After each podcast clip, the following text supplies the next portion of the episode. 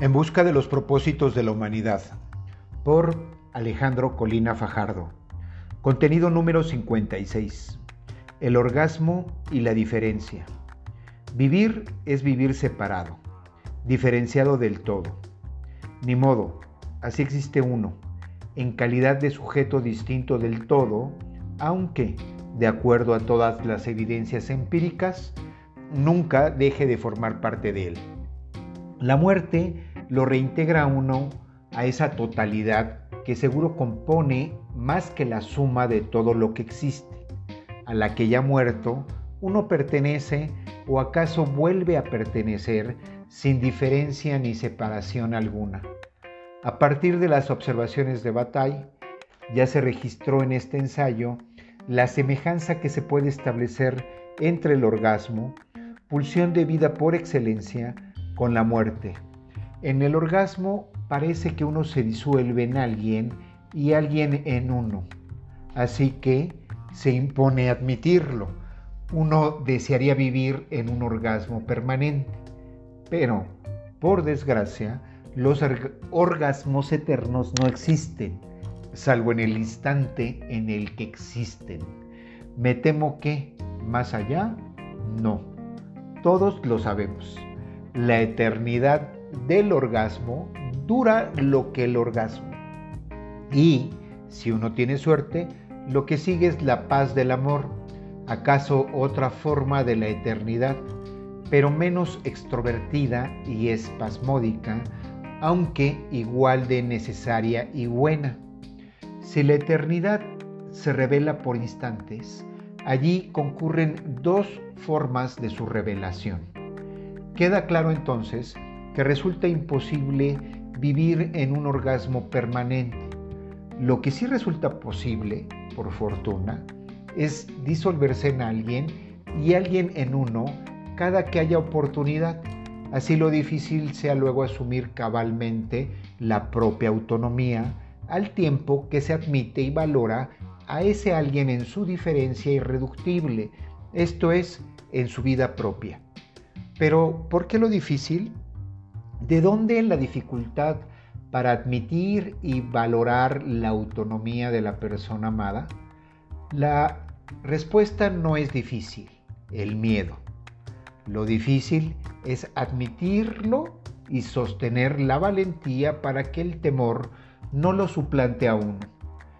En el amor uno saca el cobre porque en el amor uno no puede ser sino quien es desnudo, entregado, vulnerable. De ahí que se sepa que en el momento del amor concurren todos los secretos y, con frecuencia, las heridas personales, el abandono, la humillación, el desamor. Y aquí conviene advertir la dimensión familiar y la dimensión social del problema. Y también que ambas se juntan en un punto las dificultades para aceptar y valorar la diversidad en la familia. Y esto vale tanto para los diferentes tipos de familia como en el interior de las propias familias, que aún por regla general suelen oponerse a la diversidad de la identidad personal entre sus miembros.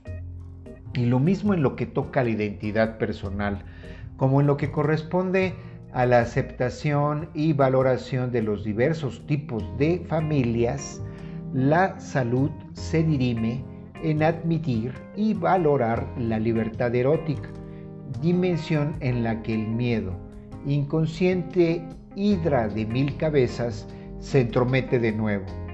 De ahí que quepa ubicar no ya como uno de los propósitos de la humanidad, sino como uno de sus despropósitos atacar y marginar a las personas diferentes. Especie de mamíferos miedosos, lo normal ha sido, desde el origen mismo del mundo, agredir a quien es distinto de uno. Criaturas gobernadas por el temor y el recelo. La primera reacción estándar ha consistido en negar que la vida se puede vivir de una forma diferente de como la vive uno monos parlantes fácilmente dominados por la irracionalidad, con frecuencia se ha tratado con violencia. A quien tiene la, la piel distinta, expresa una forma de pensar diferente o elige una vida erótica atípica o divergente, sin contar la pobreza, ese crimen mayúsculo e imperdonable.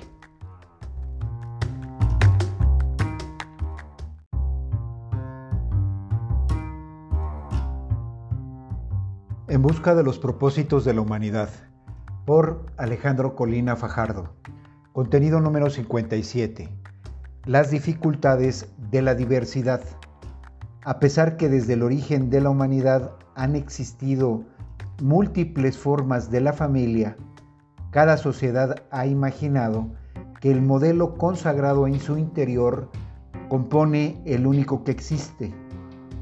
Dado el papel de primer orden de la familia en la conservación de la vida de cualquiera, se explica que el miedo cumpla un papel también de primer orden en los casos en los que la familia se encuentra en riesgo. Pero resulta muy fácil creer que la familia se encuentra en riesgo por amenazas que no existen. Tan fácil que la mayor parte de las ocasiones en las que uno siente o imagina que su familia se encuentra en riesgo el miedo inventa la tormenta imaginaria, de modo que se antoja conveniente advertir qué patrocina el miedo, más allá de la prioridad suprema de sobrevivir. Y la respuesta es el cambio y la diversidad. Da miedo cambiar siempre, pero más cuando uno se siente bien donde está. ¿Acaso una secreta pulsión de muerte hace que uno anhele que nada cambie nunca, que todo permanezca siempre como es. Pero el cambio es irremediable e imparable porque forma parte de la estructura de las cosas, es decir, porque resulta sustancial a ellas, pues sin cambio nada existiría. Y por lo mismo que todo lo que existe cambia, todo lo que existe se manifiesta en la diversidad. Incluso lo único es diferente, múltiple. Ya se sabe que en uno concurren multitudes. No se diga en las posibilidades de la familia, que puede cobrar tantas formas como familias han existido en la historia de la humanidad. Cada familia es única como cada persona. No obstante, las familias, como las personas, se pueden agrupar según los modelos o tipos ideales que propone la sociedad en la que se desarrollan. Modelos o tipos ideales que, evidentemente, no guardan relación con los descritos por Max Weber, ya que Weber los concibió como conceptos de estudio de la sociedad y aquí se alude a la forma ideal que la sociedad propone a los individuos para conformar sus familias y ser ellos mismos. Claro, en el caso en el que la sociedad a la que uno pertenece quepa ser uno mismo. Adviértase para considerar el tamaño de las sociedades donde no existe en el horizonte la posibilidad de que uno llegue a ser quien es, que componen la mayor parte de la humanidad. Existen tres tipos de relaciones básicas en el interior de la familia biológica nuclear la relación de la pareja fundadora entre sí, la de los padres e hijos y la de estos, los hermanos entre sí. El problema radica en la facilidad con la que los conflictos entre los padres, la pareja fundadora, afecta a los hijos. Una facilidad que va aparejada a la dificultad con la que los hijos advierten que los conflictos entre sus padres no son sus problemas. La edad ayuda a comprenderlo, pero no siempre. Con más frecuencia de la deseada, muchas personas permanecen atornilladas en la funesta tentativa de hacer justicia en las diferencias entre los padres, tal y como si fueran Orestes o Hamlet, aunque por fortuna la sangre no haya corrido en su familia como en la de estos célebres personajes. La civilización puede medirse por el grado de violencia que existe en el interior de las familias en una sociedad X. Mientras mayor violencia familiar, mayor barbarie. Mucho dice de la especie que ninguna sociedad humana ha desaparecido por entero la violencia en el interior de las familias.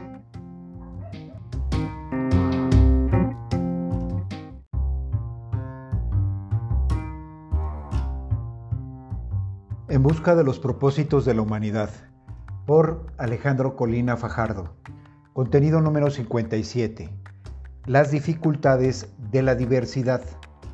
A pesar que desde el origen de la humanidad han existido múltiples formas de la familia, cada sociedad ha imaginado que el modelo consagrado en su interior compone el único que existe. Dado el papel de primer orden de la familia en la conservación de la vida de cualquiera, se explica que el miedo cumpla un papel también de primer orden en los casos en los que la familia se encuentra en riesgo. Pero resulta muy fácil creer que la familia se encuentra en riesgo por amenazas que no existen. Tan fácil que la mayor parte de las ocasiones en las que uno siente o imagina que su familia se encuentra en riesgo, el miedo inventa la tormenta imaginaria, de modo que se antoja conveniente advertir qué patrocina el miedo, más allá de la prioridad suprema de sobrevivir. Y la respuesta es el cambio y la diversidad. Da miedo cambiar siempre, pero más cuando uno se siente bien donde está. ¿Acaso una secreta pulsión de muerte hace que uno anhele que nada cambie nunca, que todo permanezca siempre como es? Pero el cambio es irremediable e imparable porque forma parte de la estructura de las cosas, es decir, porque resulta sustancial a ellas, pues sin cambio nada existiría. Y por lo mismo que todo lo que existe cambia, todo lo que existe se manifiesta en la diversidad. Incluso lo único es diferente, múltiple. Ya se sabe que en uno concurren multitudes. No se diga en las posibilidades de la familia, que puede cobrar tantas formas como familias han existido en la historia de la humanidad. Cada familia es única como cada persona. No obstante, las familias, como las personas, se pueden agrupar según los modelos o tipos ideales que propone la sociedad en la que se desarrollan.